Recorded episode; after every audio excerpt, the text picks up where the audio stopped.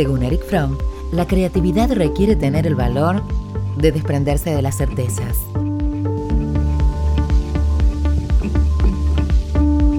Entendemos a la gestión del conocimiento y a la transformación digital como un proceso de cambio cultural que requiere de metodologías ágiles para acompañar los procesos de trabajo.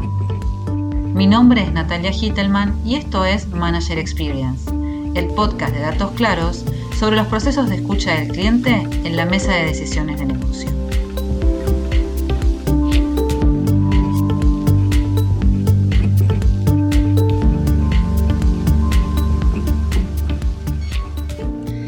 Bueno, muchas gracias por acompañarnos nuevamente en nuestro podcast. Hoy tenemos el enorme gusto de, conversar con Mónica Fernández y Mariela Chao.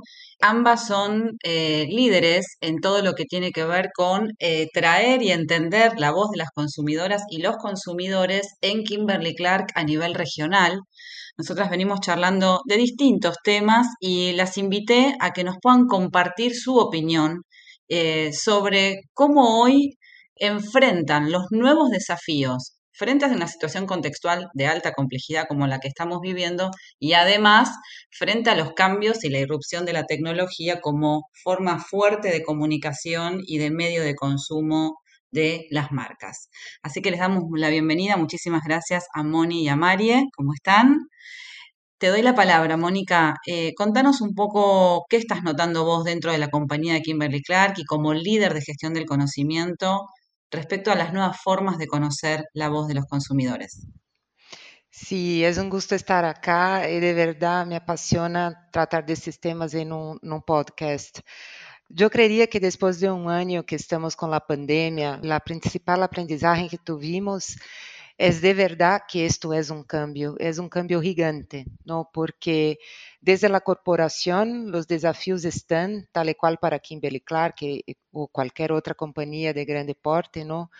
¿Cómo que van a cambiar los hábitos de consumo? ¿O qué está pasando con las personas? Tal y cual vemos en nuestras vidas personales, ¿no? Todo se cambia.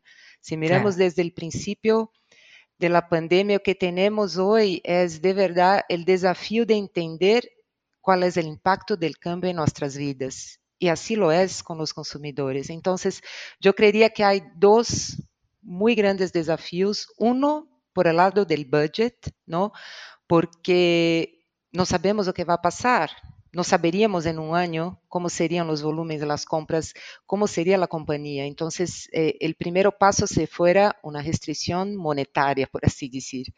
Y por otro lado, no nos seguíamos más hablando de la manera que hablábamos con las consumidoras, no solo porque se cambió la manera de hablar, porque tú tienes que empezar desde una mirada empática, ¿no? No puedes simplemente preguntarles como preguntábamos antes desde research, mira, estoy invitando a ti para contestar algo acerca de esto. Tú tienes que tener una conexión con la persona como ser humano, ¿no? Que está en su frente.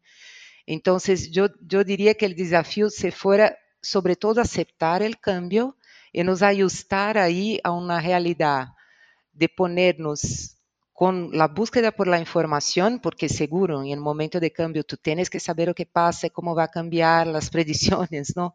Y por otro, de respetar aún más la persona que está nos aportar con información, que es la consumidora. Entonces, en la mesa de las decisiones hicimos mucho de decidir por hacer cosas nuevas, empezamos a hacer mucho más agile, mucho más cosas que nunca intentemos antes por un tema de que no sé si se nos da, no teníamos otra opción, teníamos que intentar, intentar aprender y seguir. Y por otro lado, del cambio de, de cómo recibir la información. No empezamos una charla sin hablar del impacto de la pandemia con la consumidora y tal y cual dentro de Kimberly, ¿no? Eh, además de, de, todos los informes de, de, COVID que todos nosotros recibimos, siempre empezamos hablando del mood, de cómo está eh, y de cómo ve la situación la consumidora tal y cual vemos nosotros desde personas comunes. Claro, qué interesante, Mónica, esto que decís que no se puede empezar una conversación sin eh, hablar del contexto. Quizás en otros momentos las investigaciones dejaban un poco el contexto de lado y empezaban con el foco del producto o del servicio que se quería conversar o que se quería indagar. Ahora es como que es inevitable, digamos, abordar el contexto para poder entender un comportamiento. ¿Sería algo de estas características lo que ustedes están impulsando como forma de investigación? Totalmente, totalmente es esto. Hoy yo creo que eh, hay un respeto aún más grande cerca de la persona que está con nosotros. Por ejemplo, cuando tú vas a una cualitativa online, tú miras a la persona por los ojos, ¿no? ¿Cuándo hacías esto? La cámara está en su frente y no, tiene cómo cambiar esta mirada porque la persona ahí está expuesta, mostrando su casa, mostrando muchas veces con sus hijos por detrás, con su marido, haciendo parte del momento. Entonces es distinto incluso de un home visit, por ejemplo, porque tú tienes a la persona a mirar a ti y nosotros como clientes ahí a mirar, aunque hidden, ¿no? No estamos ahí tan, tan abiertos, pero aún vemos que hay una persona distinta. Y yo creo que esto es un cambio gigante en market research que yo no lo veo regresar al piloto automático que teníamos antes, ¿no? No sé qué piensas tú, pero yo, yo veo que um, avanzamos un grado en una relación tal y cual nos es de market research, es una relación social, ¿no? Hace parte del consumo, de toda la las ganas que tienen de, de, vender más, pero de alguna manera con más respeto a la persona, yo diría. Qué interesante, rescato dos grandes palabras como para cerrar esta, esta primera pregunta y conversación, que es empatía, digamos, con, el target, con el prójimo, con, con quien necesito como marca conectarme, y lo que dijiste claramente, o sea, poder mirar a los ojos a alguien en un proceso de, ida y vuelta, de intercambio de pensamiento, de preguntas y de co-creación como eje central de la indagación, mirar a los ojos, empatía con el contexto y a partir de ahí, en todo caso, ver cómo vender más. ¿no? Parece realmente, a mí me parece muy innovador esto que, estás planteando. Y de sufrir junto, ¿no? Porque muchas veces cuando empezamos para crear ahí el rapport, tú ves que hay sufrimiento y no es solo en la persona que tú miras, muchas veces hay muchas dudas de nuestra parte, ¿no? Estamos en lockdowns, estamos intentando criarnos más una vez. Eh, es un aprendizaje para todos, de verdad. Podrías mirar desde la dificultad, pero creemos nosotros de Kimberly y muchos otros que, que sigamos, hasta ustedes, ¿no?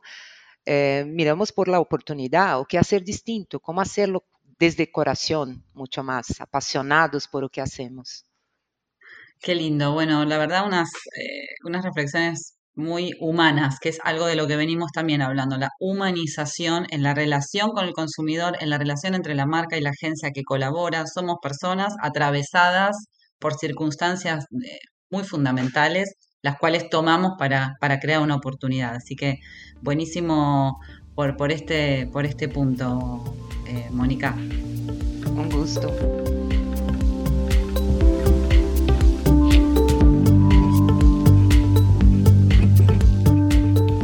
Así concluye otra de nuestras entrevistas a profesionales conocedores de los desafíos actuales.